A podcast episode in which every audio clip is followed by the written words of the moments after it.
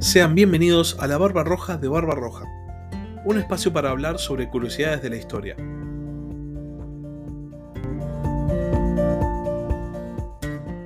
Hola a todos, sean bienvenidos una vez más a Ajedrez Mundial, la sección de política internacional del podcast La Barba Roja de Barba Roja.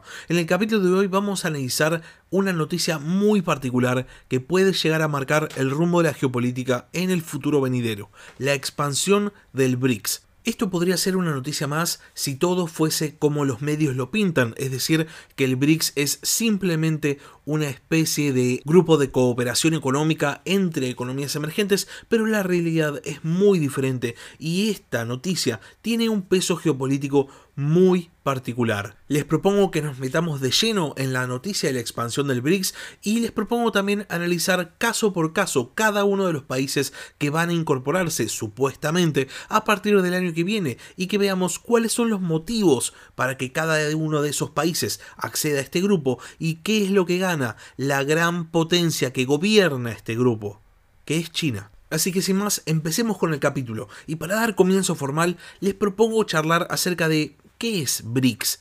Todo el mundo tiene una opinión diferente. Los medios afirman que es un grupo de presión geopolítica. Hay otros medios que afirman que es simplemente un acuerdo entre países medianamente importantes. Hay otro grupo que afirma que es un contrapeso al G7 y, en definitiva, todos tienen un poco de razón y a la vez todos están equivocados. BRICS nace efectivamente como un acuerdo de cooperación entre países de lo que se llaman las economías emergentes. Igual esto es bastante tramposo porque dentro de estas economías emergentes encontramos países de enorme peso mundial como pueden ser China y hasta el año pasado Rusia, que son potencias en toda regla, y los otros países que componen este grupo, aunque sea hasta ahora, son la India y Brasil, dos grandes potencias económicas, y por otro lado Sudáfrica, que es dentro del grupo actual de los BRICS el único que podría entrar más o menos en la categoría de economía emergente. La cuestión es que BRICS nace como una especie de plataforma donde estos cinco países podían juntarse a dialogar por fuera de los canales tradicionales, es decir, por fuera de la mediación norteamericana. Ahora bien, con el paso del tiempo, y sobre todo coincidiendo con la emergencia de China como la segunda gran superpotencia del mundo, BRICS evoluciona y deja de ser simplemente un acuerdo de cooperación sin la mediación de Estados Unidos para transformarse en un grupo geopolítico en toda regla. Este cambio no se produce en cualquier momento, sino en un punto clave de la geopolítica del siglo XXI, el momento de la invasión de Rusia a Ucrania. Hasta ese momento, Rusia y China se disputaban de alguna manera el liderazgo de la organización de BRICS y entonces no se podía hacer eje en una agenda geopolítica particular. Después de todo, Rusia y China, más allá de estar teóricamente aliadas, persiguen intereses totalmente opuestos, algunas veces de hecho contrarios, pero cuando Rusia empieza a retroceder en el mundo, China gana terreno. Esto es algo del cual hablamos extensísimamente cuando analizamos los primeros meses de la invasión rusa a Ucrania, el hecho de que Rusia no hubiese conseguido sus objetivos y el hecho de que su economía fuese castigada por sanciones occidentales no hacían sino hacer retroceder a Rusia en el plano geopolítico y como Rusia retrocedió, China avanzó y transformó a BRICS en su propio brazo de presión geopolítica. No es casualidad que este haya sido el momento en el cual BRICS empezó a discutir la posibilidad de expansión. Sin embargo, para este grupo de países se necesitó otro momento clave para lograr la unificación de ideas, podríamos decir. Dentro de BRICS, hasta principios del año pasado, las opiniones eran contrapuestas, diversas, como decía antes, a veces contrarias. Por un lado teníamos a Bolsonaro en Brasil, totalmente aislacionista, por otro lado teníamos al Vladimir Putin pre-invasión a Ucrania, que seguía sosteniendo que Rusia era una gran potencia mundial. También teníamos a Narendra Modi, el primer ministro de la India, famoso por acercarse tanto al este como al oeste. Y por último, teníamos a Xi Jinping, con una agenda marcadamente enfocada en el Pacífico. Dejo fuera de este análisis a Sudáfrica, porque en el plano de la geopolítica es un país que tiene mucha menos importancia que el resto de sus compañeros de BRICS. Pero bueno, estos cuatro líderes básicamente perseguían su propia agenda, estaban en la suya. Pero eventualmente, la Rusia de Vladimir Putin se replegó geopolíticamente y empezó a pedir activamente ayuda a China. Y por otro lado, a principios de este año, asume como presidente de Brasil también un amigo de China, Luis Ignacio Lula da Silva. De esta manera, con Putin pidiendo apoyo a China y con Lula asumiendo la presidencia de Brasil, acercándose también a China, China había conseguido lo que quería. De repente, tres de cinco países del BRICS empezaban a tirar para el mismo lado. Era hora de discutir la expansión. Y entonces aparecen los candidatos. Y acá es donde aparece la noticia que nos llegó a todo el mundo, la información de la cual todos disponemos. Esta última semana, en la cumbre de BRICS en Johannesburgo, los miembros anunciaron la invitación formal para que se unan al grupo a seis nuevos países.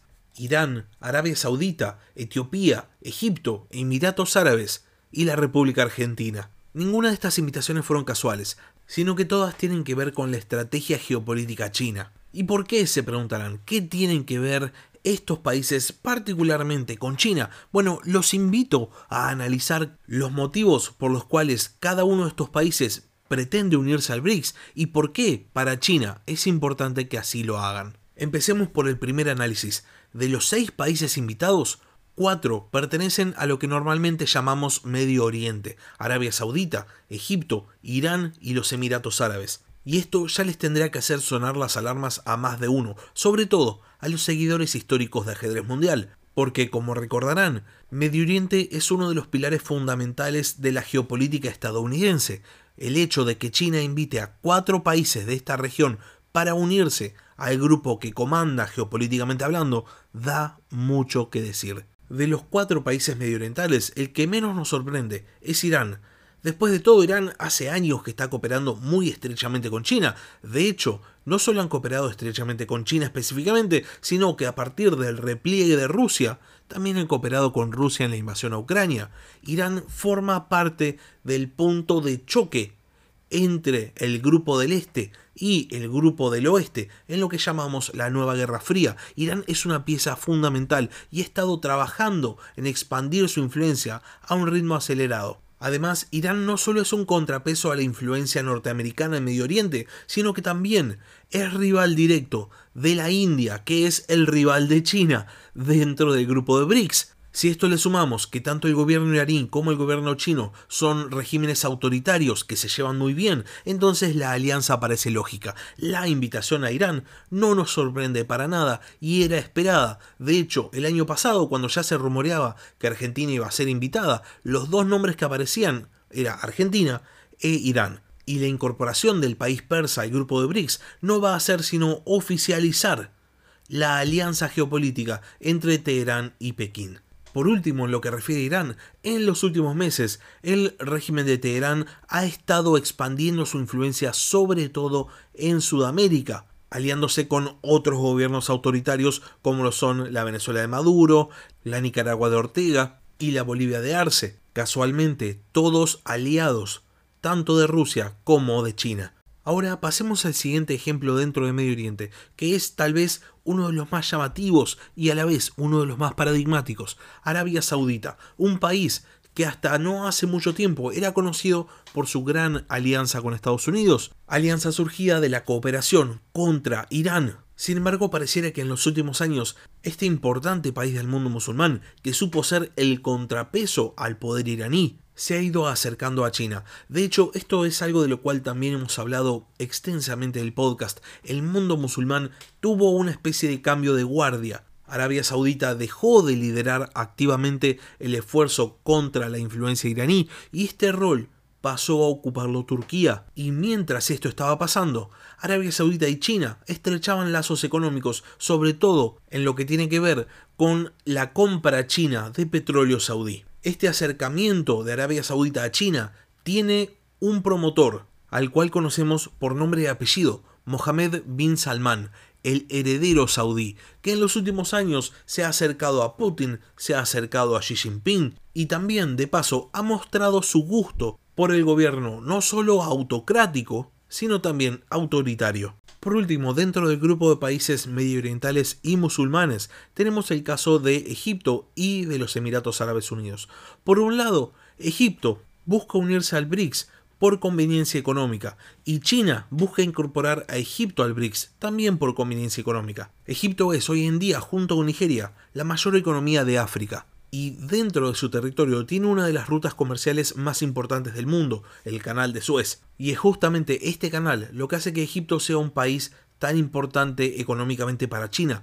China es una potencia de comercio marítimo y conoce a la perfección la importancia del canal de Suez. Por este motivo, tener a Egipto cerca, posiblemente con tarifas preferenciales, podría llegar a ser una enorme victoria económica para China. Lo interesante del caso de Egipto es que históricamente ha basado sus relaciones geopolíticas mucho más en la conveniencia que en el posicionamiento ideológico. Durante gran parte del siglo XX estuvo del lado de la Unión Soviética, después estuvo del lado de Estados Unidos y ahora parece ser que está en una extraña situación intermedia. Y ustedes se pueden preguntar, entonces, ¿por qué Egipto en este momento está definiendo su posición geopolítica? Bueno, porque está buscando inversiones y China está más que dispuesta a dar esas inversiones a cambio de obediencia en la política internacional.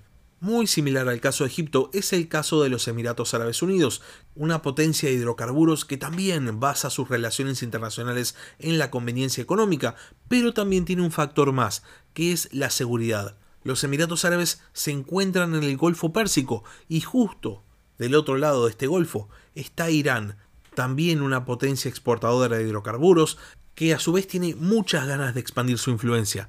Para China, los Emiratos Árabes son lo mismo que Arabia Saudita, son países productores de hidrocarburos y pueden abastecer la enorme industria china. Mientras que para los Emiratos Árabes, China significa una cosa, seguridad, que es algo que ya no consigue de los Estados Unidos, que ha movido su eje en Medio Oriente del Golfo Pérsico al Canal de Suez. El siguiente país que encontramos en la lista ya sale de la región de Medio Oriente y se encuentra en una región importantísima para China, África Oriental. Estamos hablando de Etiopía, la principal economía del este de África junto con Kenia. Incorporar a un país de África Oriental a BRICS es muy importante para China porque tiene grandes intereses económicos en la zona. De hecho, esta región es vital para el comercio mundial chino.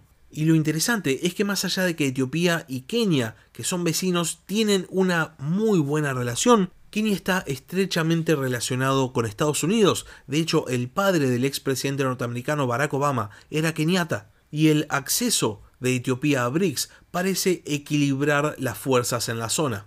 Y por último, y como no, y dejando lo mejor para el final, nos encontramos con el caso de Argentina.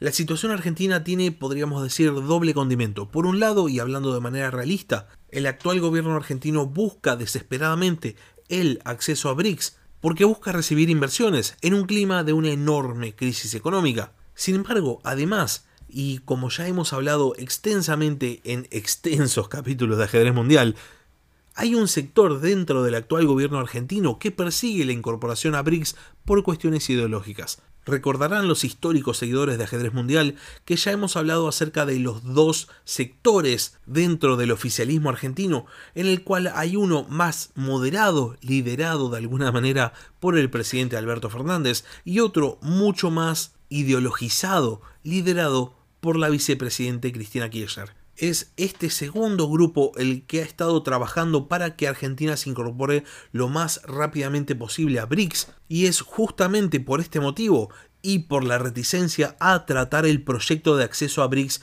en el Congreso de la Nación, que referentes de la oposición ya han anunciado que en caso de ganar las elecciones van a sacar a Argentina de los BRICS. La respuesta que llegó desde el gobierno argentino roza la locura. Dijeron que el acceso a BRICS no es una cuestión geopolítica, no es una cuestión ideológica, sino que es simplemente una conveniencia económica. Y como ya hemos analizado a lo largo de este capítulo, esto es falso.